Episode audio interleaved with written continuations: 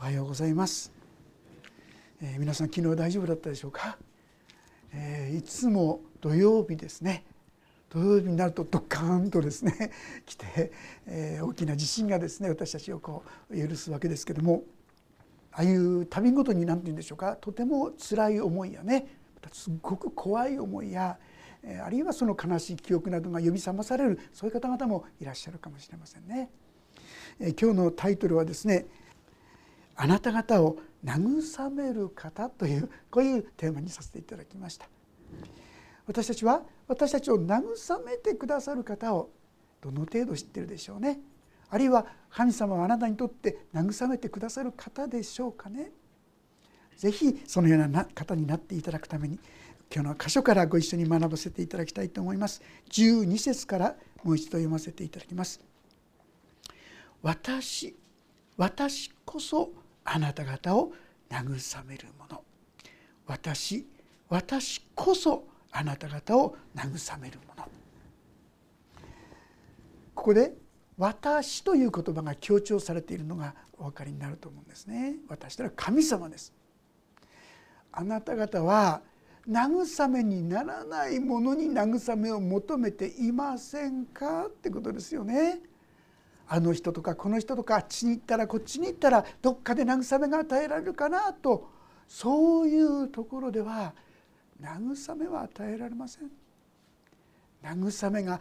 与えられたい人は私のところに来なさい強調してこの「私だよ」ということをですね語ってくださっているわけですね。第二コリントの言葉をちょっと読ませていただきます。第二コリントの一章にこんな言葉が記されています。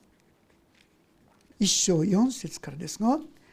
あらゆる慰めに満ちた神が褒めたたえられますように。神はどのような苦しみの時にも私たちを慰めてくださいます。それで私たちも自分たちが神から受ける慰めによってあらゆる苦しみの中にある人たちを慰めることができます。私たちにキリストの苦難があふれているようにキリストによって私たちの慰めもあふれているからです。あなたが慰められたいなと思う時にどこに行きますか？友達のとこですか？あるいは優しい親のところですか？本当に私たちが求めるべきは神様ですね私たちを本当に慰めることができる方はこの方だけなんだということをしっかりと心に留めていきたいこれが私たちが本当の意味で慰められる秘訣ということができるかと思います。でこのイザヤ書の言葉はですねさらにこう続きます。あなたは何者なのか死ななければならない人間や草にも等しい人の子を恐れるとは皆さん私たちは頼りにならないものを頼りにしているそれが多いと思いませんか？あの人ならとかこの人ならとかこういう組織ならばとかあの団体だったらとかですね正直言いまして本当の意味では頼りにならないものなんですよ。でもそういうところに淡い希望をいただくわけです。それは消えてなくなってしまうようなものなのに。私たちは本当に頼りになるは神様だけなんだ。このことを知っていただきたいと思うんですがじゃあどうして私たちはこの方にですね頼らないんでしょうか？それは頼りにならないものを頼りにしてしまっている。要するに神様じゃないものを頼りにしようとしてしまうとそこに慰めがなくなってしまうかえってもうどうしていいかわからない絶望がそこにやってくるばかりなんですよ。これは私たちが本当の慰め主である神様を見上げることができなくなってしまっているからあっちに行けばこっちに行けばそこには慰めがないある意味でそこで失望すると言いましょうかそれが大切かもしれませんね。そしてああどんな時でも慰めると言ってくださっているこの方のもとにまっすぐに向かっていくことができたらなんと幸いでしょうか。この方についての説明が13節に続きますが天を述べ広げ地のもといを定め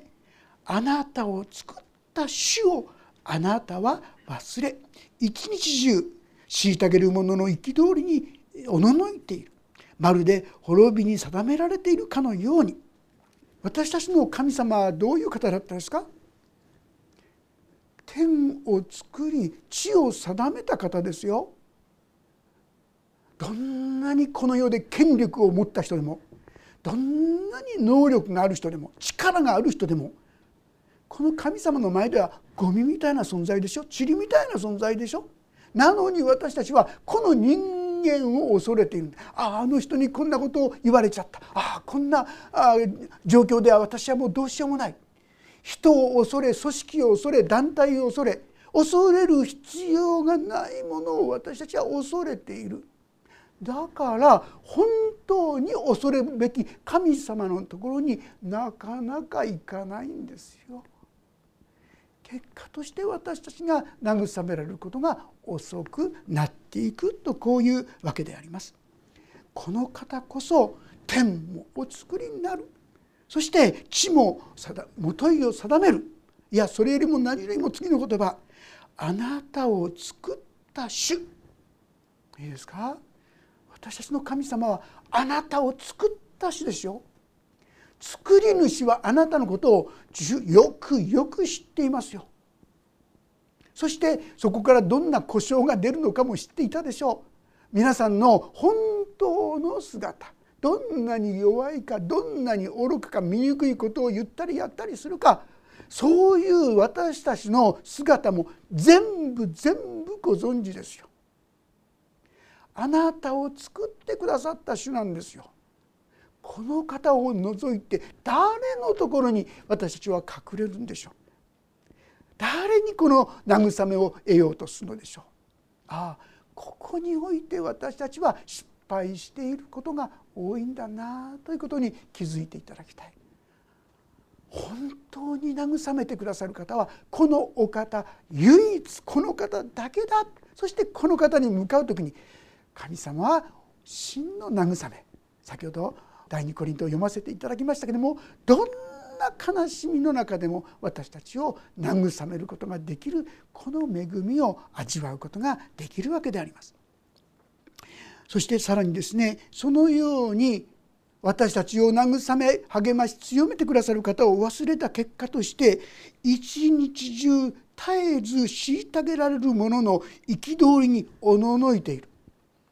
さっきちょっと言いましたように私たちは恐れる必要がない人間を恐れてると思いませんか？あの人声がでかくてですねあの人こうでっかいから怖いわとかですねそんなものは神に比べたらもう亡きに等しいものじゃないでしょうか皆さん。でも私たちが誠の神様を恐れないとそのようなものを恐れるようになってしまうんですよ。誠の神様を本当に恐れこの方をですね頼る時に私たちから恐れがですねどんどんどんどん消えていくんです。皆さんの中に臆病心が宿ってないですか？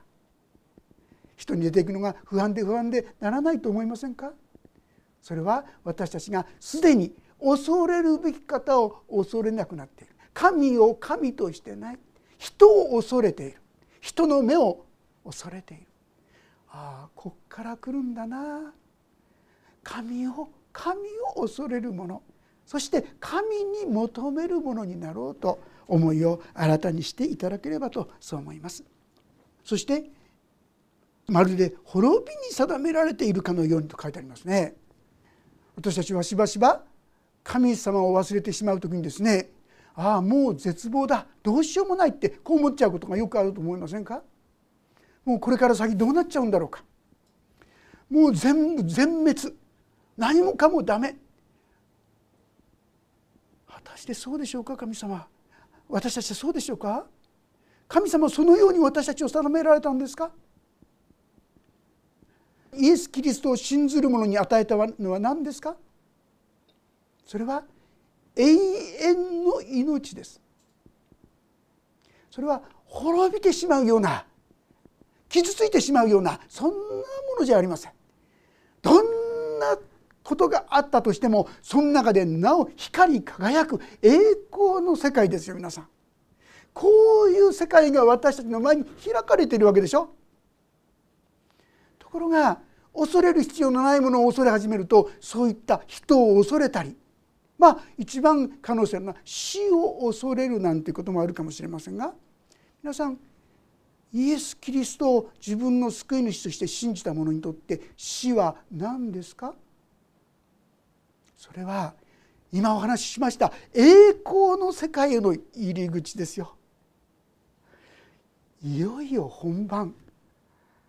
神様が約束してくださった本当にその素晴らしい世界がこれから始まるんだなってここに立つのがはっきり言ったら死ぬことなんですよ。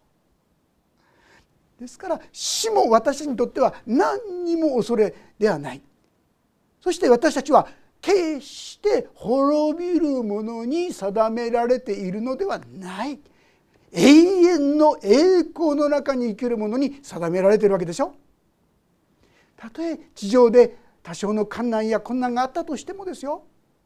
やがて私たちはその栄光の世界に招き入れられるわけですよ。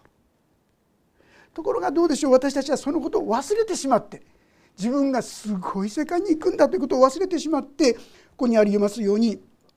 虐げる者の憤りにおののいている人間が怖いこと言って「ああ怖い怖い怖い」そんなものより神を恐れなさいと聖書は言っているわけであります。そしてまるで滅びに定められているかのようにそうじゃないですね。たとえあなたがですねどんなに醜いものひどいものであったとしてももしあなたがイエス・キリストを罪からの救い主人生の主として信じたんであるならばあなたは滅びに定められていません。あなたは栄光の世界に招かれているんですだって地上でいろいろ苦しみもあるでしょうまあ後でまたお話ししますがそれはただ訓練のためなんですよ皆さん。私たちがもっと良いものに祝福されたものになるための神様の訓練なんです。ところが私たちはそういったことを忘れてしまいますからすぐに必要のない不必要な怯えやですね不安や恐れをですね持ってしまうわけです。ああ私の神様は私の救い主だ。慰め主だ癒し主だこのところにしっかりと立つ時に私たちは何も恐れるものがないと言えるような生き方ができるようにされていくわけであります。そればかりか次にはこうありますよ14節うずくまる囚われ人もすぐに解き放たれ死んで穴に下ることはなくパンにも事を書かない。ねちょうど私たちの姿落ち込んでですねもうどうしようもないどうしようもないと言って絶望している姿に似てないですか？うずくまってる。まあこれ現実のこととしてここで語ってるのは直接にはバビロン捕囚ですよ。バビロン軍に襲われてそして捕虜となって連れて行かれる。ああこれから先どうなっちゃうんだろうか。不安で恐れでいっぱいの彼らうずくまるもの。でもそこに何て書いてありますか？すぐに解き放たれって書いてありますよ。まあ、すぐ経ってですね歴史上を見てみるとこれまでの時間は70年かかってますよね。でも70年になった時にそこから解放されるんですよ。私から言ったら70年って長いって思うかもしれませんがまあ、実は今年私もね何回も言ってますが70になるんですけどでも若かった時はですね正直まして今でもこの間ってイメージがありますよ。あっという間なんですよ。神様は今苦しみに今痛みに悲しみにあるかもしれませんけどもやがてそこから救い出すんだよ。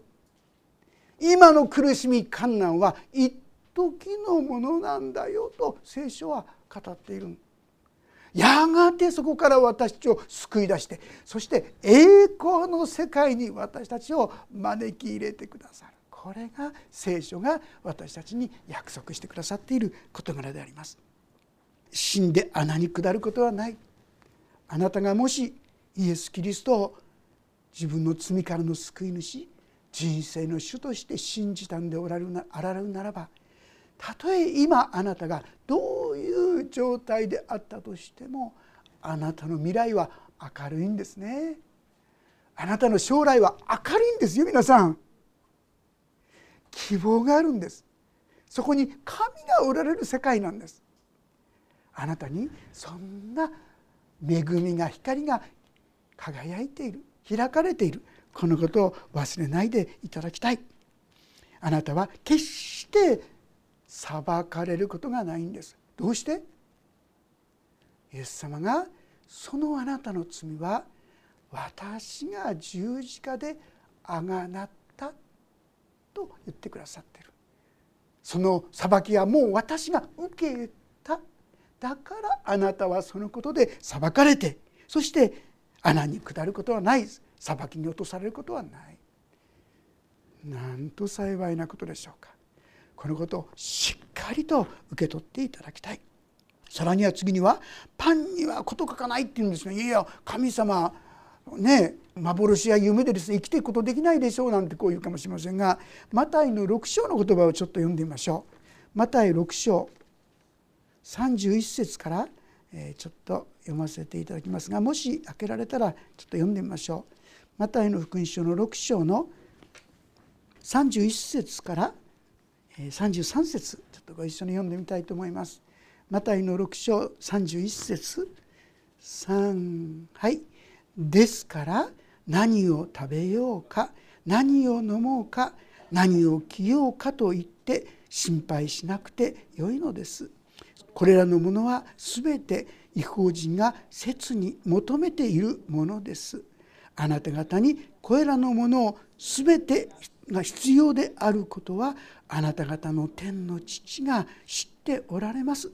まず神の国と神の義を求めなさいそうすればこれらのものは全てそれに加えて与えられますありがとうございます神の国とその義とを求める生き方をしてごらんなさい。神は確かに守ってくださるんですよ。あのされてパテに使わされたエリア。そこにはもうちょっとした油と粉しかなかったのにまずこのエリアのためにパンを作った時にそれから何年もの間亀の粉は尽きず油はなくならなかった。神はエリアもそしてそのやもめの家族もですね養い続けてくださった。これが私たちの神様ですよと言ってるんです。あれこれあれこれ余計な心配をしているので私たちはいよいよ不安や恐れを募らせるんですが私たちが大切なのは神の国とその義をまず第一に求める。そうするなら神は守ってくださる支えてくださる強めてくださるそう信じることができるそういう生き方が私たちに開かれているということであります。15節さらにご説明が続きます。私はあなたの神主海をかきたて波を轟かせるその名は万軍の主私の言葉をあなたの口に置きその手の陰にあなたをかばい天を置き地のもといを定めあなたは私の民だとシオンに言う。私たちの神様は本当の意味で力がある方。あのエジプトの地でですね海を真っ二つに分けた方ですよ。人々が乾いたところそこに道ができてそこに歩くことができました。そしてエジプト軍が彼らを追ってくるとそこに再び水が戻って彼らは皆滅ぼされてしまいました。こういうことができる神様だとこういうわけですよね。そして私たちをですねこの手の影にあなたをかばうっていうんです皆さん。神様は守ってくださる方なんですよ。そしてあなたは私の民だとこういう。いいですか？よくよく自分がですね今まで歩んできた道を思い出すと神様に従ったとは言いながらどうでしょうか？いつも不平や不満でいっぱいじゃなかったですか？感謝をするよりは文句言ったりですね、えー、裁いたりすることのが多くなかったですか？神様に従うよりは嫌だ嫌だと言って反抗することの方が多かったと思いませんか？いやそればかりか。神様が意味嫌うようなことを平気でそれも何度も何度もしてきたそういう私たちに何て言ってるんですか？立派な私じゃありません失敗しつけた私たちに対してあなたは私の民だとこう言ってるんですよ。立派なことをやってきたものに言ってるんじゃないですよ。失敗を失敗を悪を悪を重ねてきた私たちになおあなたは私の民だとこう言ってくださる。そして15節では「私はあなたの神だ」いかがでしょうか？本当にこのことをいつも覚えてきたでしょうか？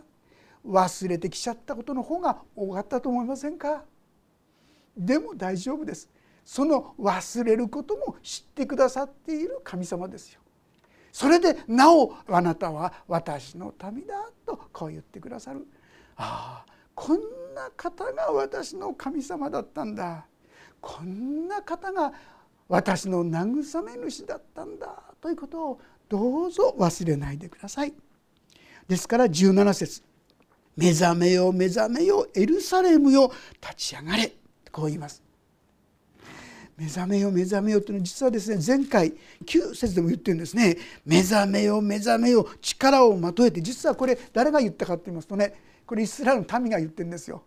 神様寝ちゃってるんですか？寝込んじゃってるんですか？私たちを助けてくださいよ目覚めてくださいよっていう意味でここでは言ってるんです。ところがこの17節の方では今度はイスラエルの民に皮肉のようですよね。あなたは私に目覚めてください。私を思い出してくださいって言ってるけどあなたこそ寝込んじゃってるんじゃないのかい？あなたこそ私のことを忘れちゃっているんじゃないのかい？とこういうことですよね。目を覚ましてごらん。今あなたはどんな人なのか？そして私の神はどんな神なのか？目覚めよ目覚めよ思い起こしなさい。そしてエルサレムよ立ち上がれ。あなたもそのもうまどろんでですねあるいはうずくまって本当にとらわれてしまっているそういうものに立ち上がれあなたのその弱々しい情けない絶望的なところから立ち上がれとこう言ってくださってるんです。なぜならば神様がその全てのものを実は取り去ってくださったからだ読んでいきますがあなたは主の手から憤りの杯を飲みよろめかす大杯を飲み干した。彼女が生んだ全ての子らのうち誰も彼女を導くものはなく彼女が育てた全ての子らのうち誰も彼女の手を取る者はいない。これら2つのことがあなたを見舞った。誰があなたのために嘆くだろうか。暴行と破滅飢饉と剣どのようにしてあなたを慰めようか。あなたの子たちは元気を失い全て通りで倒れ伏す網にかかったオオカモシカのように彼らには主の憤りとあなたの神の咎めが満ちているえまずですねこの状況だけお伝えするために17節のところに「主の手から憤りの杯をのみ」と書いてあります。これは彼らが受けたいわゆるバビロン保守のことを指していると思われます。要するに彼らが受けた苦難苦しみであります。でそのことについてこれは「主の手から」と書いてあります。ですから明らかにこれは裁きですよね。罪のゆえです。彼らの罪のゆえに起きた出来事であります。でそういった事柄を通った。彼らは実際バビロン保守という奴隷となる身にですね落とされるわけです。彼らはですね自分なりの道を歩んでいくんだ。神様と共に歩むんじゃなくて自分のやり方でやっていくんだと言っていろいろやっていった。それがイスラエルの民でありました。でも結論として言うならば誰も彼女を助けない。彼女が育てた全ての子らのうち誰も彼女の手を取る者はない。彼らはただただ滅ぼされてしまうとそういうふうに思ったわけであります。でもですね皆さん知っていただきたいんですが特にこの一番最後のところにですね23節ではこう書いてあります。私はこれをあなたを悩ます者たちの手に渡す。彼らはかつてあなたにひれ伏せ我々は乗り越えていこうと言った。それであなたは背中を地面のようにまた歩道のようにして彼らが乗り越えていくのに任せた。こう書いてあります。これ何のことかって言いますと彼らバビロン保守バビロンの人たちがしたことなんですよ。彼らは一見するとイスラエルの民をみんなですねいつも断じしてそして足で踏みつけられるそういう歩みをしたかのように思いますが今イスラエルの民はどうしてますか？今も存在するんです。バビロンはどうですか？今もうなく存在していません。いろんな苦しみを通りました。出エジプト時もですね出ていく時に帰れば約男子の成人だけで60万おそらく全部で2300万しかしながら彼らは途中でいろいろあるによって神様のご訓練苦しみを受けましたけども入る時も同じように壮年の男子で約60万おそらく総勢では2300万の人が入ったんですよ。苦しみを通りましたけども確かに守られている。神様の手にあって片や滅ぼされてしまう。神を信じない民はそこには前には滅びしかないんです。でも神を信じたイスラエルの民には神様が私は守ると言って彼の道を整えてくださる。そして私たちにはやがて栄光の道があなたに開かれるのだよ。これはちょうど彼らが帰ってきたように彼らが受けた恵みのように私たちはやがてこの恵みに預かることを教えてくださっているわけであります。さあそのようなわけでイスラエルは確かに神の前に苦しみを通りました。しかしながらこれはただ彼らを訓練するということであったんですね。ヘブル書ヘブルチンゲの手紙の12章というところ開けてくださったらと思います。ヘブル人への手紙の12章の5節から7節そして11節を一緒に読んでみたいと思います。ヘブル人への手紙の12章の5節から7節。よろしいでしょうか？454ページですね。お読みしましょう。3はい。そしてあなた方に向かって子供に対するように語られたこの励ましの言葉を忘れています。我が子よ主の訓練を軽んじてはならない。主に叱られて気落ちしてはならない。主はその愛する者を訓練し受け入れる全ての子に鞭を加えられるのだから。訓練として耐え忍びなさい。神はあなた方を子として扱っておられるのです。父が訓練しない子がいるでしょうか。そして11節。全ての訓練はその時は喜ばしいものではなくかえって苦しく思われるものですが後になるとこれによって鍛えられた人々に義という平安の実を結ばせます。この違いをしっかりとですね理解していただきたいのですが神を信じても信じなくても同じじゃないの？いいこともあれば悪いこともある。そんなふうに思うかもしれませんが神なき世界その先は滅びなんです。神を信じた者はたとえ今目の前にどんな試練や困難や一見すると神様に見捨てられたかのように思える状況があったとしてもそれは神様の御手の中で訓練として置かれているものなんですよ。先ほど言いましたようにイスラエルの民は現に今でもあのようにヒトラーによって殺されたユダヤ人は約600万と言われてますが今あのイスラエルの地には約1,000万のユダヤ人が住んでますよ。神様は確かにこの民を特別に守ってくださっているわけですが実は神の子となった私たちイエス・キリストを我が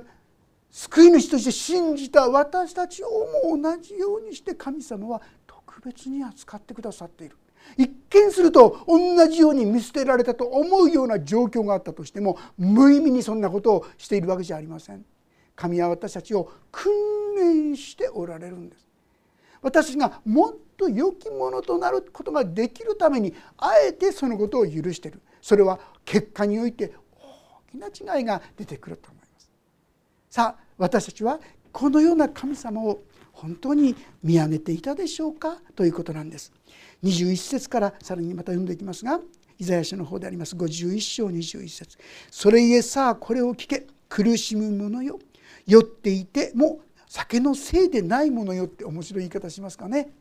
お酒に酔うとですねもうよたよたよたよた歩いたりしますよね。よく千鳥足なんて言ってね、えー、あるお話聞いたんですがそのお父さんがですねよくいろんなところで赤ちょうちんってこう飲んでくるんだそうですけどもで酔っ払ってきて子供にですね迎えに行かせるんですね。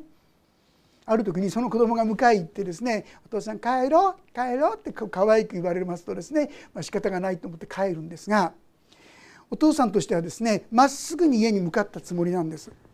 でその時に子供がですね「お父ちゃんの後をついていこう」お父ちゃんの後をついていこうと言ってですね道をあっちに行ったりこっちに行ったりですね八の字書きながらですね歩いてるんですって